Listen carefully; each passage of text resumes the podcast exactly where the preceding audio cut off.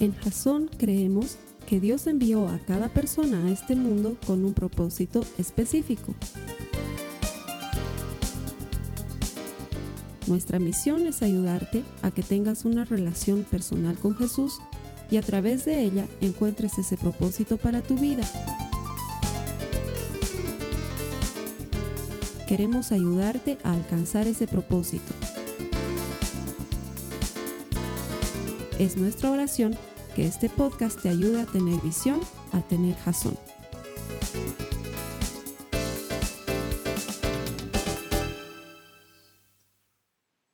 Gracias por conectarte, bienvenido a Jazón. Como todas las semanas, te agradezco el hecho de que te conectes porque esto lo hacemos para ti, pensando y orando en que Dios te hable por medio de este mensaje. ¿Por qué?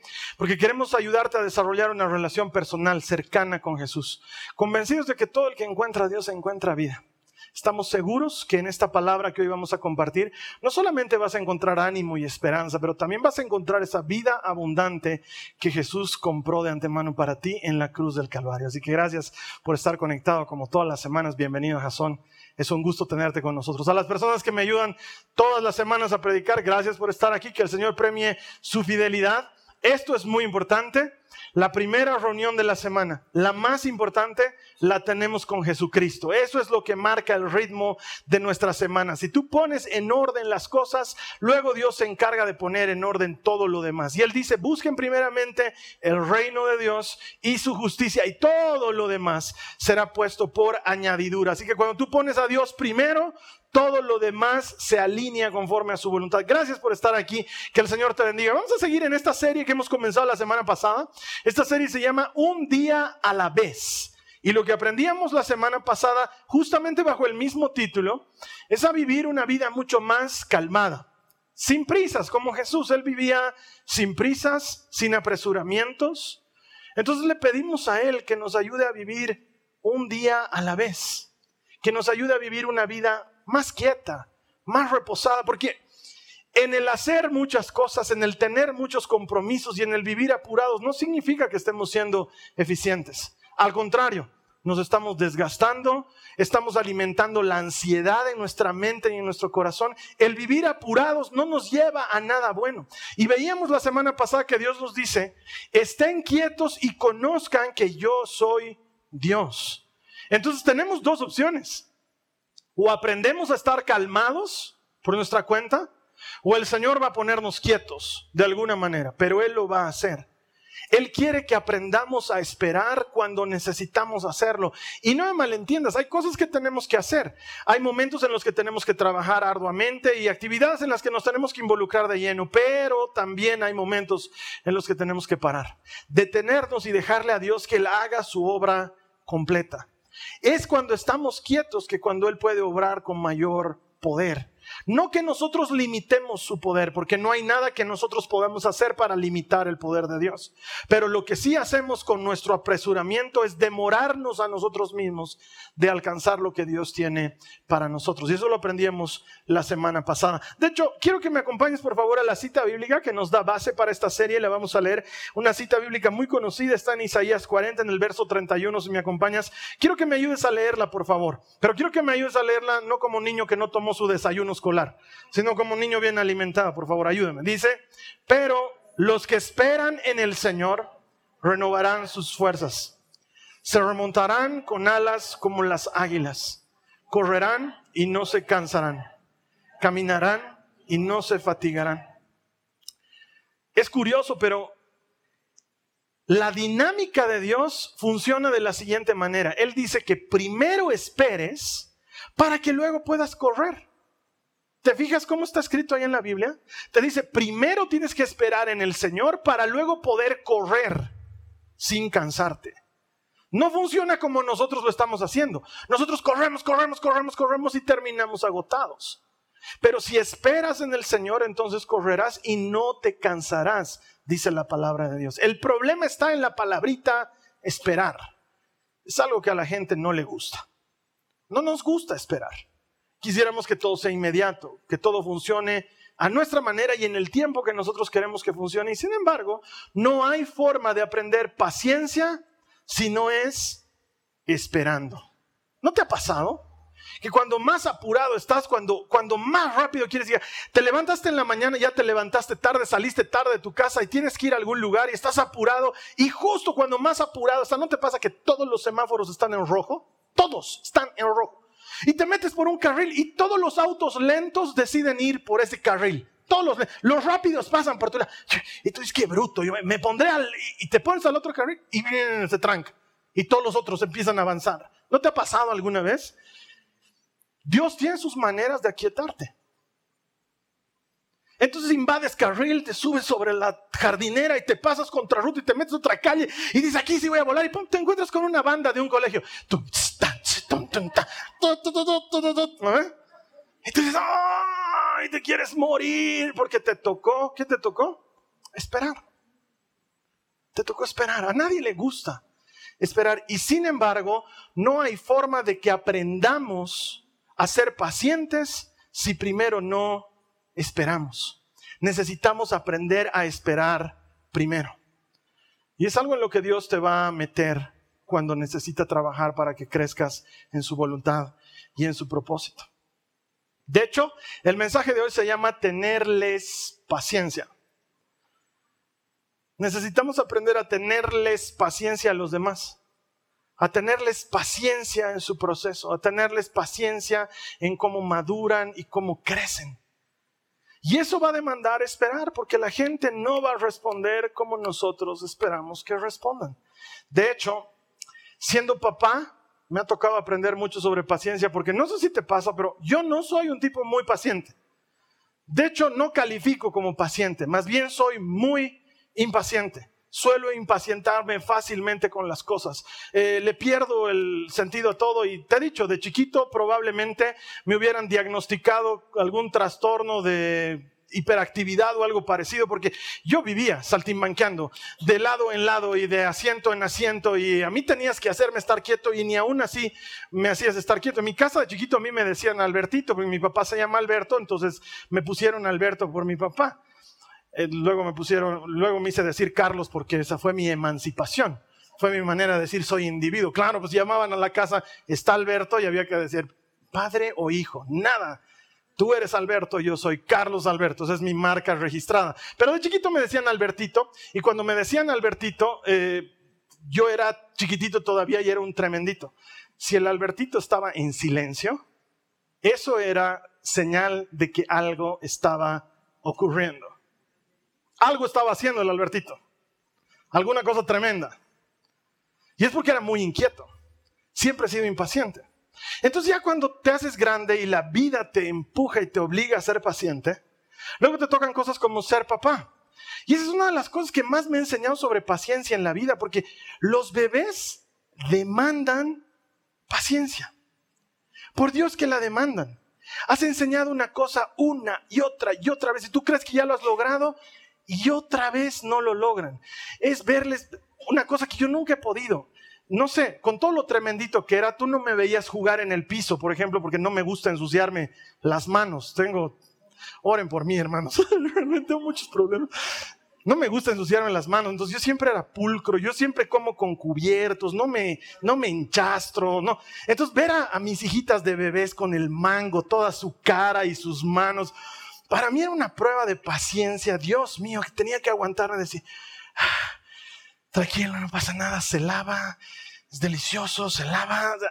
Me ha costado mucho y, no sé, charlando con muchos papás, las etapas que luego vences, pero luego retrocedes. Por ejemplo, lo que alguna vez te hablaba, dejan el pañal, pero dos meses más tarde vuelven a necesitar pañal. Tú crees que ya has superado esa etapa y un, día te encuentras con una sorpresita olorosa en el auto y tú dices, ¿qué ha pasado? ¿Por qué no has avisado? Le dices y te mira con cara de, te las chupas, digamos, te, te, toca cambiarme. Y entonces tienes que volver otra vez y, ay Dios mío, es un proceso que demanda mucho ser paciente. Y luego crecen. Miren, yo, yo no soy de los hombres que creen que ayudo con las hijas, porque me parece la cosa más tonta pensar que yo ayudo con las hijas. Las hijas son también mías, yo no ayudo, es parte de mi trabajo. Entonces, desde chiquitas yo peinaba, cambiaba pañales, bañaba, yo sabía hacer todo, pero conforme van avanzando en edad ya no te necesitan, pues cada vez te necesitan menos y sin embargo sigues necesitando paciencia. Por lo menos yo, hermanos, vivo con tres mujeres. En serio, o sea, todas me dan trabajo, hermana, todas me dan trabajo. Eh, porque yo veo esas cositas que publican ahí en Facebook, ¿no? Que el papá se peina, se afeita, ya está listo, y la pobre mamá sigue peinando. No, mi casa no es así. Ambos hacemos, pero igual con todo, yo siempre estoy listo y tengo que estar esperando. Y no soy paciente, pues yo por mí me fuera. Pero tengo que esperar. Es una de las cosas que a la gente no nos gusta hacer. Pero no hay otra forma de aprender paciencia si no es esperando. ¿Y sabes qué? Dios es paciente. No es que Dios tiene paciencia, sino que Él en sí mismo es paciente. Cuando se presenta a Moisés, ¿te acuerdas ese pasaje del que siempre te hablo? Moisés le dice, quiero verte, Señor. Y Dios le dice, me vas a ver la espalda porque si me ves el rostro puedes morir. Cuando se presenta delante de Moisés, se presenta y le dice, yo soy el que soy, paciente y misericordioso, lento para enojarme y rápido para perdonar. Así se presenta Dios. Él es paciente. Mira lo que dice 2 de Pedro 3, 9. Dice, en realidad no es que el Señor sea lento para cumplir su promesa, como algunos piensan. Al contrario, es paciente por amor a ustedes. Aquí está hablando de la segunda venida, pero nos describe el carácter de Dios. Al contrario, es paciente por amor a ustedes. No quiere que nadie sea destruido, quiere que todos se arrepientan. Como te digo, aunque refiriéndose a la segunda venida, dice, Él no viene todavía porque quiere que todos se arrepientan. Nos está contando una característica de la personalidad de Dios que la vemos en Israel hasta el cansancio. Los israelitas hacían todo para agotar la paciencia de Dios. Es ese hijo rebelde al que le enseñas algo y lo vuelve a hacer mal. Se lo enseñas de nuevo y lo vuelve a hacer mal. Los que no conocen de Biblia y se dedican a hacer documentales para el History Channel, dicen, Dios es un Dios sanguinario, asesino y consumidor de vidas. Pero no han leído el resto de la historia. O sea, más bien para todo lo que ha hecho Israel, debía haberlos tenido en fuego lento todo el tiempo. O sea, realmente la historia de Israel es para matarte de bronca. El mismo día que hacen pacto con el Señor, el mismo día, el mismo día en el que dicen, Señor, vamos a obedecer tu pacto, ese mismo día Moisés está en la montaña charlando con Dios y los israelitas están haciendo un becerro de oro y armando una fiesta para un Dios que ellos se han inventado. El mismo día. Tengo autores, eh, estudios de la Biblia que para ponerlo en fácil te dicen, es como que el día de tu matrimonio tu pareja se acueste con otra persona esa misma noche. Sería una buena película. Creo que han hecho ya películas de eso en Hollywood. Sí, una, hay una con Ben Stiller, ahora que me acuerdo. eso es. Y Dios les vuelve a tener paciencia y les vuelve a tener paciencia. E Israel es una figura de nosotros. ¿Cuántas veces te has encontrado a ti mismo comprometiéndote con Dios a hacer algo y fallándole a los minutos? Saliendo de aquí de la iglesia animado y convencido de que Dios tiene más para ti, peleándote con el vecino al salir de la, de la reunión o con tu marido o con tu suegro o con tu yerno, peleándote. Y alguno ya te ha dicho, estás saliendo de la iglesia, calmate, estás saliendo de la iglesia. no vamos a volver a ir a la iglesia ¿no ve? Y sin embargo, Dios nos vuelve a tener paciencia porque Él es paciente y espera que seamos como Él con las demás personas, que sepamos tener paciencia. Mira Romanos 15:5 dice que Dios, quien da esa paciencia y ese ánimo, los ayude a vivir en plena armonía los unos con los otros, como corresponde a los seguidores de Cristo Jesús. ¿Quién es el que da la paciencia? Él es el que da la paciencia. Él es el que entrega la paciencia porque Él es paciente. Y no hay manera de que aprendamos a ser pacientes si no nos toca esperar primero. Vamos a tener que esperar. Y dar fruto es algo que toma tiempo, no es algo que sucede de la noche a la mañana. Los cambios que esperamos que la gente manifieste, las mejoras, los avances en nuestros hijos, en nuestra pareja, en, nuestro, en, nuestro, en nuestra vida de trabajo, en nuestro negocio, van a tomar tiempo, no van a suceder de inmediato, van a necesitar que les tengamos paciencia, que sepamos esperar. Santiago en el capítulo 5, los versos 7 al 9 nos dice, amados hermanos, tengan paciencia mientras esperan el regreso del Señor. Aquí está hablando otra vez del regreso del Señor, pero quiero que entiendas el principio de paciencia que transmite este pasaje. Dice, piensen en los agricultores que con paciencia esperan las lluvias en el otoño y la primavera. ¿Por qué? Porque no pueden hacer llover, tienen que esperar. Con ansias esperan a que maduren los preciosos cultivos. Ustedes también, ¿qué dice? Deben ser pacientes. Anímense porque la venida del Señor está cerca. Hermanos, no se quejen unos de otros o serán juzgados. Pues miren, el juez ya está a la puerta. Sean pacientes, dice la Biblia. Pero nosotros queremos que sea de inmediato. Has estado orando años porque tu marido venga a la iglesia. Años. Lo has puesto en intercesión. Todos ya saben, en todos los grupos, ay, sí hay que orar por, la, por el, el, marido de la fulanita, que venga a la iglesia. Todos han estado orando. Cuando un día vemos entrar al Frankenstein por la puerta, entra. Todos dicen, aleluya, el Señor respondió, estás fieles, Señor Santo, mi alma te la... Todos están felices. Tú eres la más feliz del mundo, porque lo has logrado. Todos te miran y tú haces señas.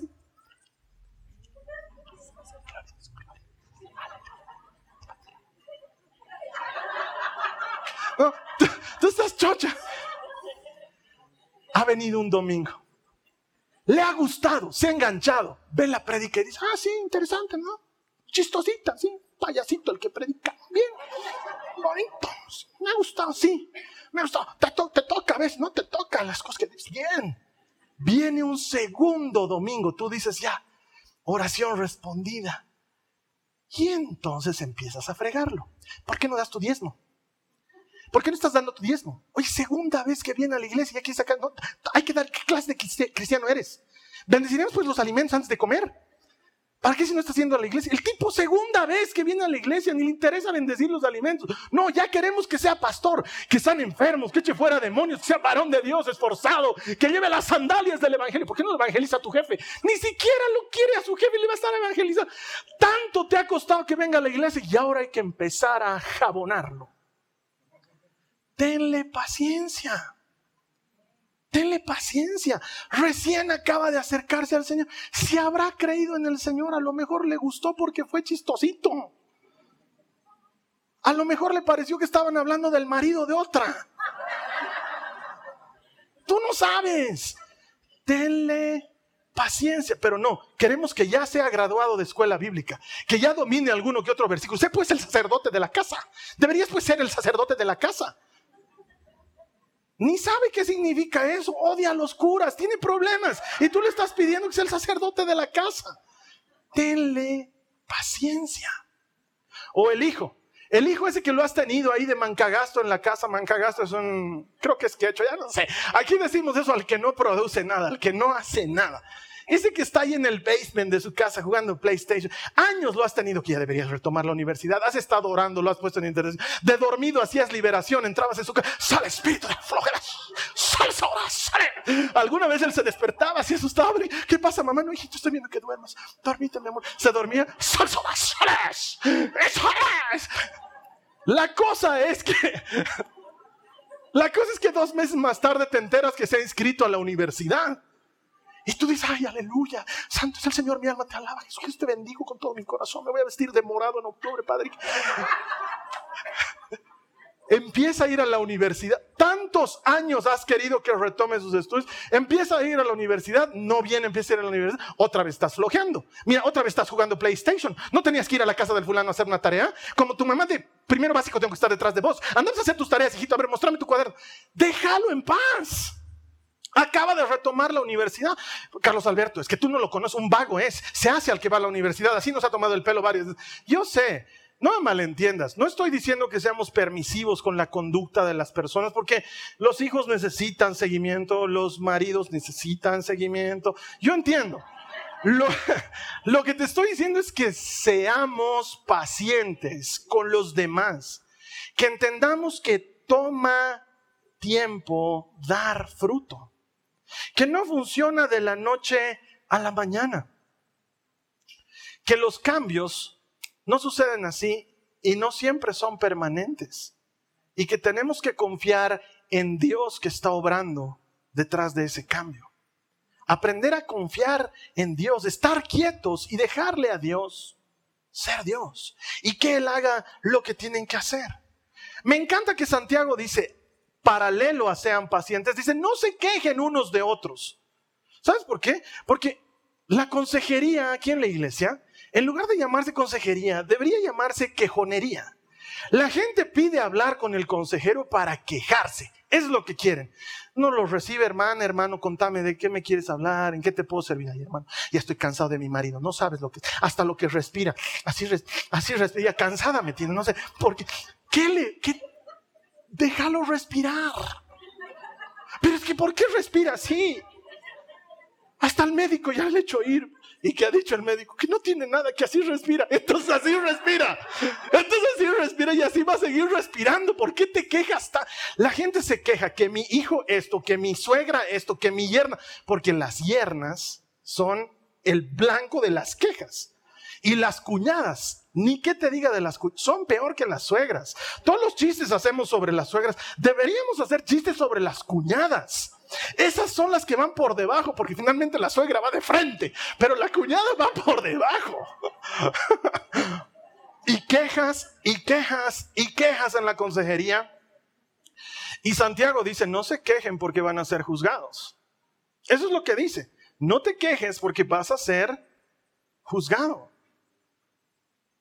Necesitamos aprender a ser pacientes en eso. Menos queja, más gratitud menos queja, más agradecimiento y eso nos ayuda a ser mucho más pacientes. No te estoy diciendo que dejes pasar las cosas, te estoy diciendo que aprendas a esperar lo que merece ser esperado. Mira Gálatas 6 en el verso 9 dice, así que no nos cansemos de hacer el bien. A su debido tiempo cosecharemos numerosas bendiciones si no nos damos por vencidos. ¿Cuándo? A su debido tiempo. Y eso no depende de ti o de mí. Es algo que Dios va a hacer. Lo que Él te está pidiendo, tu parte en el asunto es, no te des por vencido. No te rindas. Carlos Alberto, yo, ya estoy bien cansada, dice la esposa. Ya estoy cansada, ya estoy cansada. Son años que le vengo pidiendo que por lo menos un domingo que me regale venir a la iglesia. Un domingo le pedí. Yo tanto voy a sus partidos de pócar. Todo me lleva. Un domingo le pedí. No te des por vencida. No sabes cuán cerca está Dios de responder esa oración. Tú no te des por vencida de hacer el bien. Es que sigue siendo bien borracho peleonero ten paciencia. ¿Tú qué crees? Que Dios está mirándolo a tu marido y diciendo, ay, sigue siendo borracho, peleonero, ya no sé qué hacer. Todo mi poder he agotado. Dios está en control. O lo creemos, o mejor ni lo digamos. Él está en control. Tenle paciencia. Tenles paciencia a tus hijos. Yo sé, hermanos, y por si acaso, no estoy alentando a la gente a tener hijos por si acaso. No, es hermoso, pero todo tiene su momento. Pero la gente se muere por tener hijos. Se mueren por tener hijos. Y luego cuando los tienen, ¿para qué querías, hijo? Es que no entiendo. Se lo dan a cuidar a otra persona, consiguen 16 trabajos para pagar el hijo y entonces ya ni quieren estar con el hijo, luego se desentienden del hijo. Es que me sacan de mis casillas, Carlos Alberto. Bolivarista me ha salido. Yo no sé qué voy a hacer con este chico tenle paciencia. Aguanta. Porque el Señor está obrando detrás de la vida de tu. ¿Tú crees por alguna razón que tu hijo es más importante para ti que para Dios? Te lo vuelvo a preguntar. ¿Tú crees por algún motivo que tu hijo es más importante para ti que para Dios? Para Él es más importante. A Él le importa su vida. Tenle paciencia. Tenle paciencia a tu negocio. La gente quiere abrir una tienda y que se vacíe su mercadería en, lo que abre la puerta. No funciona así. Abre un restaurante con ilusión, la siguiente semana lo quieren cerrar en vano. He hecho tanto cocinado ahí, nadie viene, nadie come. Tanto me ha sobrado ahí, tengo que estar botando la comida. Espera, sé paciente. Las cosas toman su tiempo en dar fruto. Nada sucede de la noche a la mañana, pero si no te cansas de hacer el bien, a su tiempo cosecharás un buen fruto. Tenle paciencia a los hermanos de tu compartimiento bíblico, del servicio en el que te has involucrado. Yo sé lo difícil que es. Porque tienes ese hermanito, esa hermanita que te dice, no, yo al pie del cañón para servir a Jesucristo voy a dar mi vida por el Evangelio, hermano. Ahí voy a estar. Y cuando llega el momento, desaparece el hermano. ¿No? Y lo llama su celular apagado. Cuando lo encuentras, ¿por qué no has venido, hermano? ¿Nos has dejado plantar? Yo sí, vas a disculpar, hermano, el enemigo grave me está atacando, grave me está... Ha, decidido zarandearme. Yo espero que hayas estado orando para que mi fe no me falte. Todo tipo de pretextos.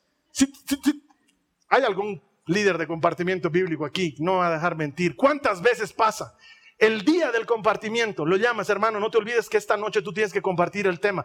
Ay, hermano, me olvidé decirte, no voy a poder ir. Oye, pero es hoy día. Sí, qué grave, ¿no? Grave. Pero el Señor proveerá, también dice la Biblia, ¿no? Pero era que me digas antes, hermano, para que me prepare. Oh, capo eres vos. Capo eres. Bien te va a salir. Voy a estar orando por vos. Y te da ganas de matarlo. Y encima luego viene el domingo ahí todo listo al desayuno. No, cafecito, ay sí, tú quieres matarlo, dice este desgraciado, me falla. Tenle paciencia. Tenle paciencia. ¿Sabes por qué principalmente? Porque Jesús era paciente. Jesús les tenía paciencia a los suyos. A ver, hazte de cuenta que tú tienes un Pedro. Ese Pedro era impulsivo como nadie, era un loco, era un desaforado. Se metía en todas, era torpe de palabra y se metía en todo. Jesús viene a querer lavar los pies. No, a mí no vas a lavar. Pedro, si no te lavo, no eres. Ya, lávame entero, enterito. No, Pedro, no funciona de esa manera. Es el que le corta la oreja a uno de los siervos del sumo sacerdote. Están ahí, a quien buscan sale Jesús. A Jesús de Nazaret y Pedro sale, le corta. Pedro, ¿qué pasa? A sanar ahí la oreja. ¿Quién le ha dado espada? Pedro, Pedro, Pedro, no es así. Pedro. Nunca le ha dicho a Pedro, sabes que ya no quiero ser tu amigo.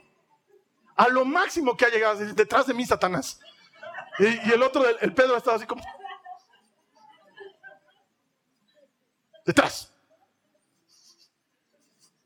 Pero Jesús era paciente. Los tenía estos otros dos, los ubicas, Santiago y Juan. De hecho, les puso un sobrenombre. Los llamó los hijos del trueno. Ahí tienen los que fabrican autos, hoy tiene un nombre fabuloso para una serie de autos. Podría sacarnos después del Suzuki Boanerges. Nadie sabría qué significa, hijo del trueno. Oh, gran nombre para auto. Así, ¿por qué? Porque eran unos desaforados. Un día estaba un tipo echando fuera demonios en el nombre de Jesús y Juan ha ido, ¿qué te pasa? ¿Qué te pasa? ¿Qué estás botando demonios? ¡Sáquese de aquí! Y va y le cuenta a Jesús orgulloso, Señor, había un chango que estaba botando ahí demonios en tu nombre y le he dicho que no vote. Y Jesús, ay, ¿Por qué? ¿Por qué lo votas, Juan? Pero está votando, no es del club. Yo no lo he visto en la repartición. Este día que hemos hecho lo de los panes que has multiplicado, yo no lo he visto. Clarito, yo me acuerdo todas las caras. Los cinco mil aquí los tengo metidos, toditos. No estaba él. Y está votando demonios así como si fuera de nosotros, así como si fuera de nosotros. Y Jesús le dice, mira, si no está contra nosotros, está con nosotros. No le impidas hacer eso. Jesús les tenía paciencia a los suyos. Ahí está el Tomás, este que se la pasaba entre dudar, entre que estaba medio desubicado. Cuando se muere Jesús, ¿acaso lo llama y le dice, ven Tomás, mete tu mano? No, Señor, mete, mete tu mano, mete, mete. Tanto querías meter, hasta mete. No, lo trata con paciencia. Y le dice, feliz tú que crees viendo, más felices los que creen sin ver. O lo tenía este Felipe. Yo creo que el Felipe tenía un trastorno de atención dispersa. De veras, lee Juan 14, a las pruebas me remito, lee Juan 14 y de ahí en adelante. Jesús está hablando del Padre y está hablando de los reinos y Felipe está ahí así. Y le dice, Maestro, muéstranos al Padre y con eso nos basta. Y Jesús lo mira y a Mateo. Mateo está tomando notas para su evangelio, ¿no? Felipe, el que me ha visto a mí, ha visto al Padre. No cacha el otro. Ahora sí estás hablando claramente. Les tenía paz. No le dices, ¿sabes qué, Felipe? Sal. Felipe, chao. Judas, tú ibas a hacer algo ahorita, no llévatelo, anda con el Felipe. no. Jesús era paciente. Y de la misma manera Él espera que nosotros seamos pacientes. Tú hoy no te das cuenta. Estás ya podrido de ese mocosito que te tiene sin vida, todo el tiempo con sus mocos chorreando, despeinado, transpirado. Lo mandas bien al colegio, te vuelve transpirado, mocoso, la rodilla ensangrentada. Lo acuestas, se levanta, lo acuestas, se levanta. 16 veces en la noche tienes que acostar. Estás podrida. Ya te entiendo, pero no sabes, es el día de mañana. Puede ser el próximo, no sé, presidente. Dios puede tener para él algo hermoso y y ahorita lo tienes entre ceja porque ese mocoso todo te hace quedar como mala madre, pero tenle paciencia. Hoy es mocoso, mañana cumplirá el propósito de Dios. O tienes esa hija contestona que ya te tira la parada. Fulana, ¿dónde estás? ¿Qué caso me estás gritando? dice, Oye, ¿qué gritas a tu madre? Tú no me grites tampoco. Igualdad. Igualdad de derechos. Ni una menos. Ni una menos. Y tú dices, ¿de dónde me ha salido esta tan agresiva y tan contestataria? Tenle paciencia. Hoy te saca de, sus, de tus casillas, anda amigueando hasta las nueve de la noche y tienes solamente 11 años y ya no aguantas, pero sabes que el día de mañana ese mismo brazo te llevará a tu consulta al médico. Esa misma contestona te tendrá que tener paciencia mañana cuando tú necesites un medicamento. Tenle paciencia hoy. Está viviendo su proceso. El día de mañana, ella también se estará peleando y boconeando con su hija y se verá a sí misma reflejada en ti y dirá, ah, me he peleado como mi mamá se peleaba conmigo. Y solo entonces se dará cuenta que tú no estabas equivocada. Le va a tomar tiempo. Pero confía, el Señor está haciendo su obra. Tenle paciencia. Lo que hoy te exaspera, mañana no estará ahí en tu casa. Y tú te frustras, dices, no, es que yo estoy cansado, ¿por qué no puedo tener una familia como ellos? Yo quiero como los Martínez, ¿por qué no puedo ser como los Martínez? Mira, fíjate en los Martínez, yo quiero brillar como ellos. mocosa contestó son ni diezmo da. Tranquilos, ten paciencia. Aprende a tenerles paciencia. Van a dar fruto a su tiempo. Solamente no te canses de hacer el bien. Solamente no te canses de orar por esa persona. Solamente no te canses de transmitirle principios y valores a tus hijos. No pienses que lo estás haciendo al aire. No pienses que estás gastando saliva o tiempo. No lo estás haciendo. Estás sembrando. La Biblia dice que lo que se siembra con lágrimas se cosecha en medio de gritos de júbilo. Ten paciencia. El Señor lo está mirando. Porque animar a otros incluye ser paciente. Y quiero decirte, extrañamente, a mí, el más impaciente del mundo, me toca ser pastor. Es uno de esos oficios que requiere más paciencia que otra cosa. Porque te encuentras, al final de la reunión te encuentras con el hermanito que vuelve con la misma pregunta de toda la vida. Y hermano, al final, disculpe que le moleste, pero al final, ¿es pecado o no es pecado? Tú le explicas, mira, el pecado ya ha sido vencido por Cristo en la cruz del Calvario. La Biblia dice que Él se llevó nuestros pecados, que el castigo que fue sobre Él nos trae la... Entonces, si, si ya peco, ya no peco también, o peco, o no peco. No, porque la Biblia nos enseña que nadie que conoce al Señor Jesús puede vivir en pecado. Yo vivo en pecado. Entonces ya no conozco al Señor Jesús. No lo conoces, hermano. Mira, vas a ir a tu casa, vas a... ya, la siguiente semana vuelve otra vez. Eh, pastor, perdón que le moleste, pero es pecado, no es pecado, al final no he entendido. ¿Pex? ¿No pecas? ¿Tú pecas? ¿Pecas o no? ¿Con quién pecas? y tú tienes que, ¿sabes qué? Yo te voy a decir una oración secreta. Algo que yo oro en secreto, que ahora se vuelve público. Yo le digo al Señor, Señor, dame corazón de pastor. Porque yo siento que no lo tengo. Porque cuando viene la oveja, yo no tengo esa sensación de la ovejita. Yo creo que más tengo corazón de sacerdote del Antiguo Testamento. Yo soy del que pone la oveja en el altar y corre el cuello, salta la sangre, aleluya, santo, mi alma. Eso es lo que yo quiero hacer con la oveja. Cada vez que viene, cuando viene y me dice, y al final peco, no peco. Ven hermano, yo te voy a enseñar a pecar y aleluya, santo, mi alma te alaba. Como sacrificio vivo te voy a presentar ahorita. Pero me toca ser pastor y me toca ser paciente. Me toca ministrar a la misma hermanita cada dos semanas que viene con el mismo problema, que le das palabra, le muestras por dónde tiene que caminar y luego desaparece también. No viene a las reuniones, preguntas, ¿está yendo al grupo de, mujeres? No, no está viniendo. Pregúntense pues hermanas, hay que saber cómo está. La llama, no hay amor en esta iglesia. Luego aparece y no ha hecho caso en nada de lo que le has dicho. Y no hay amor en el... Mi culpa había sido que no haga caso en todo lo que hace. Me has abandonado, pastor. Me has abandonado. Ya ni tu WhatsApp contestas. Y ese rato yo me imagino a la oveja sobre el altar. Degollada. Sus tripas saliendo así por...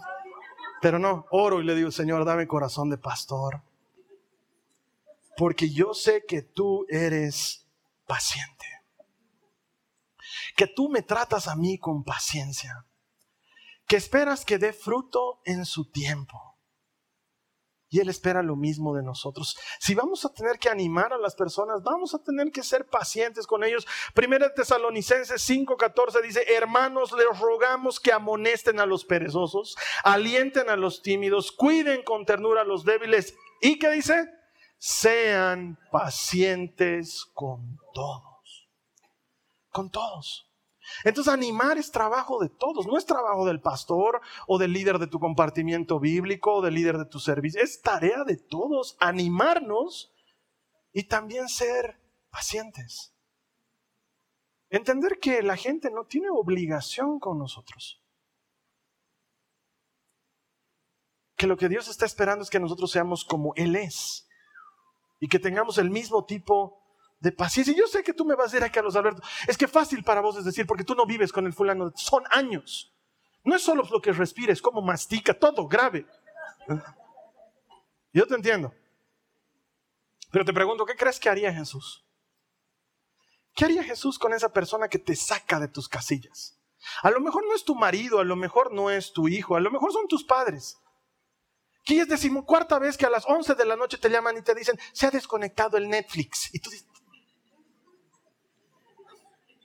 Y le dice, papito, ¿has conectado tu cable HDMI? ¿Cuál es ese? Yo te entiendo, sé que es difícil. Pero Dios quiere que seas paciente.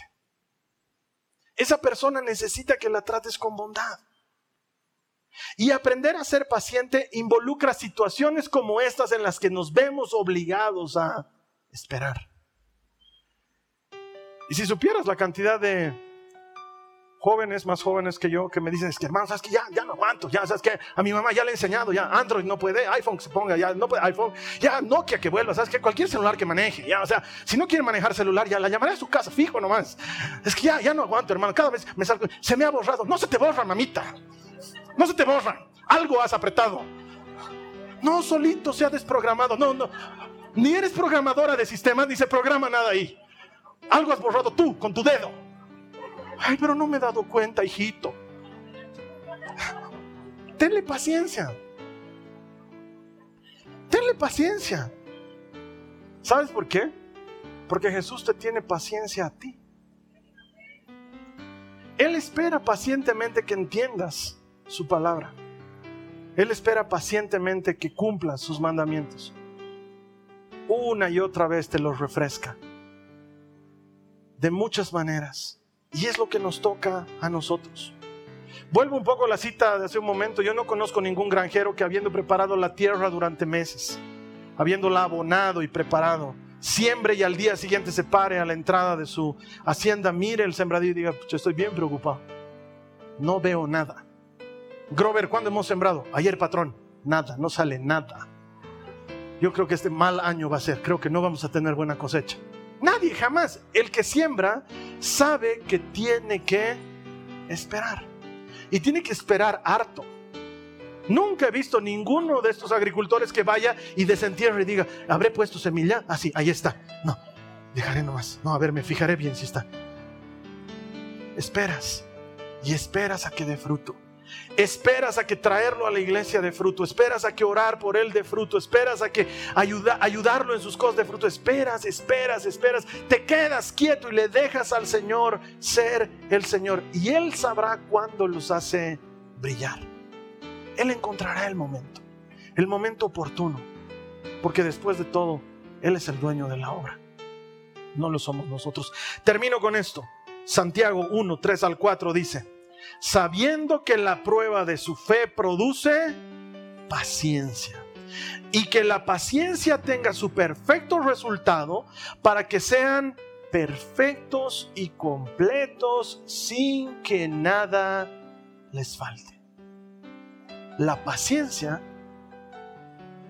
es lo que nos falta para ser completos y perfectos. Nosotros queremos que sea ya, pero va a tomar un tiempo. Y si aprendes a esperar, Dios dice que lo va a hacer perfecto en su momento. El tema es saber esperar. Así que quién sabe, este sea un buen momento para tomar la decisión de ser un poco más paciente todavía. Tal vez ya has sido paciente muchos años. Pero este es el mensaje que el Señor tuvo para ti hoy de decirte, no te des por vencido todavía. No levantes las manos. Esto va a brillar en su momento. Solo tú no te des por vencido. Yo te invito a que ahí donde estés, cierres tus ojos un momento y ores conmigo al Señor. Vamos a tomar la decisión de ser pacientes, pero esta es una oración que yo no puedo hacer por ti, entonces yo te voy a pedir que la hagas tú individualmente, ahí donde te encuentres conectado. Ayúdame, dile a Jesús, Señor Jesús, me entrego a ti en busca de paciencia. Las cosas no funcionan como yo espero, cuando yo espero, como yo quiero y cuando yo quiero. Entonces entiendo que necesito ser paciente. Señor Jesús, tu palabra promete que tú das paciencia. Tu palabra enseña que tu espíritu es el que produce paciencia. Prodúcela en mí, Señor. Ayúdame. Enséñame a esperar pacientemente.